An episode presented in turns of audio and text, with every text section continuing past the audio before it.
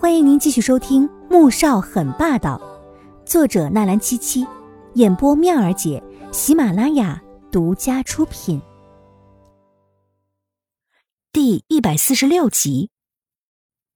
中午，米乐乐提出要去山上找蘑菇，原因是老板说前几天下了雨，山上的松林里面一定有很多的蘑菇，都躲在厚厚的干松叶下面。五个人背着筐往山上走。上山之前，老板在下面提醒他们要小心被蛇咬。几个人有说有笑，根本没有听进去。到了山上，几个人就分头开始找蘑菇。季如锦脚受伤了，不能走太快，一点点的、慢慢的低头去找。走着走着，就隔得远了。突然，他听到嘶嘶的响声，循着声音看过去，顿时吓得脸都变了。面前有一条足有小孩胳膊粗的眼镜蛇，正竖立着身子，扁着脑袋冲着他吐信子。他脑袋里面一片空白，两条腿更是吓得发软。眼镜蛇是一种攻击性很毒的蛇，要是被咬了，那不就是九死一生吗？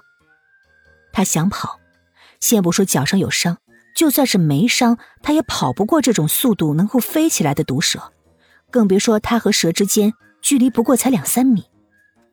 可他不跑，并不代表蛇就不会攻击他。眼看蛇的身子竖得越来越高，就要扑过来了。突然，耳边一阵疾风，电闪雷鸣之际，一支箭飞了过来，直穿毒蛇的头，钉进了旁边的树干上。季如锦这才双腿发软的坐在地上。左印昨天就来了，不过是住在农家乐旁边的一栋别墅里。早上起来，天还没亮。他就上山来打猎了。他带着特制的弓弩，打了两只野兔和一只野鸡，正准备下山，没想到远远的就看到了几如锦，只是整个人都惊恐的停在原地，一动也不敢动。他立刻看出不对劲儿了，加快脚步过来，果然看到一条眼镜蛇正在竖着大半个身子朝他扑过来。他毫不犹豫的举起了弓弩，瞄准了蛇头，发射了一箭。如锦，你怎么样了？有没有被咬到啊？看着他脸色惨白，额头上冒着冷汗，身体还在不断的哆嗦，左印心里莫名的一紧，着急的问：“季如锦，回过神来看向了左印，泪水从眼眶里掉下来。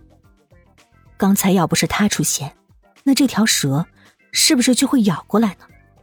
他会不会死在这？我没事，谢谢。左印还是第一次看到他流泪。模样可怜的让人心疼，他伸手将他抱进怀里，拍拍他的背。好了，没事了，没事了。季如锦推开他，左先生，你怎么会在这儿？你不是回国都了吗？我休假，正好有个朋友在这边住，以前也常来这山上打猎。左印弯下腰去捡刚才扔下的猎物，目光落在季如锦的脚上。你的脚。是怎么回事啊？没事的，喝水的时候没有拿好杯子，不小心烫伤了，已经好的差不多了。哼，你还真是多灾多难啊！亏你还可以平安的长这么大。左印是又气又好笑，喝个水能把脚烫成这样，上山采个蘑菇能够碰上毒蛇，这运气也是没谁了。季如锦笑了一声，他没有想到。左印看起来很严肃冷酷的一个人，竟然也会开玩笑。走吧，一起下山。我打了野味，你今天有口福了。左印指了指地上的猎物，又走到树上，将蛇和剑给拔下来。季如锦吓得一个哆嗦，连连后退。放心吧，已经死透了。左印安抚了他一句，将蛇放到一个皮口袋里。可是我还有朋友呢，待会儿我们打算要回去了。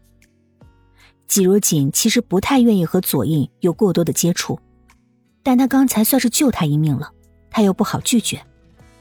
走吧，我下午也要去春城，到时候顺路把你带过去，你跟你的朋友说一声，让他们先走就是了。左印并不打算邀请季如锦的朋友，但也不打算就此让季如锦从眼皮子底下离开。对他来说，能在这里遇到他，让他内心充满了一种难以言喻的欣喜。季如锦拒绝不了，只好打电话给米乐乐，然后便随着左印下了山。到了山下的别墅，刚进铁门，便有一个头发半白的老人笑眯眯的走了过来。哟，你这出去一趟，怎么还带了位姑娘回来呀？老人看了一眼他手中的战利品，又看向他身后的季如锦，笑得很意味深长。季如锦觉得这眼神怪怪的，让他很不舒服。您好，我姓季，您叫我小季就行了。老人点点头，从左印手上接过猎物，走了进去。潘叔是我父亲以前的部下，现在退休了，不问世事，住在这里俨然成了一位世外高人了。左印拍了拍身上的树叶灰尘，走到树下的凉椅上坐下，倒了一杯茶放在季如锦的面前，又指了指对面的椅子，示意他坐。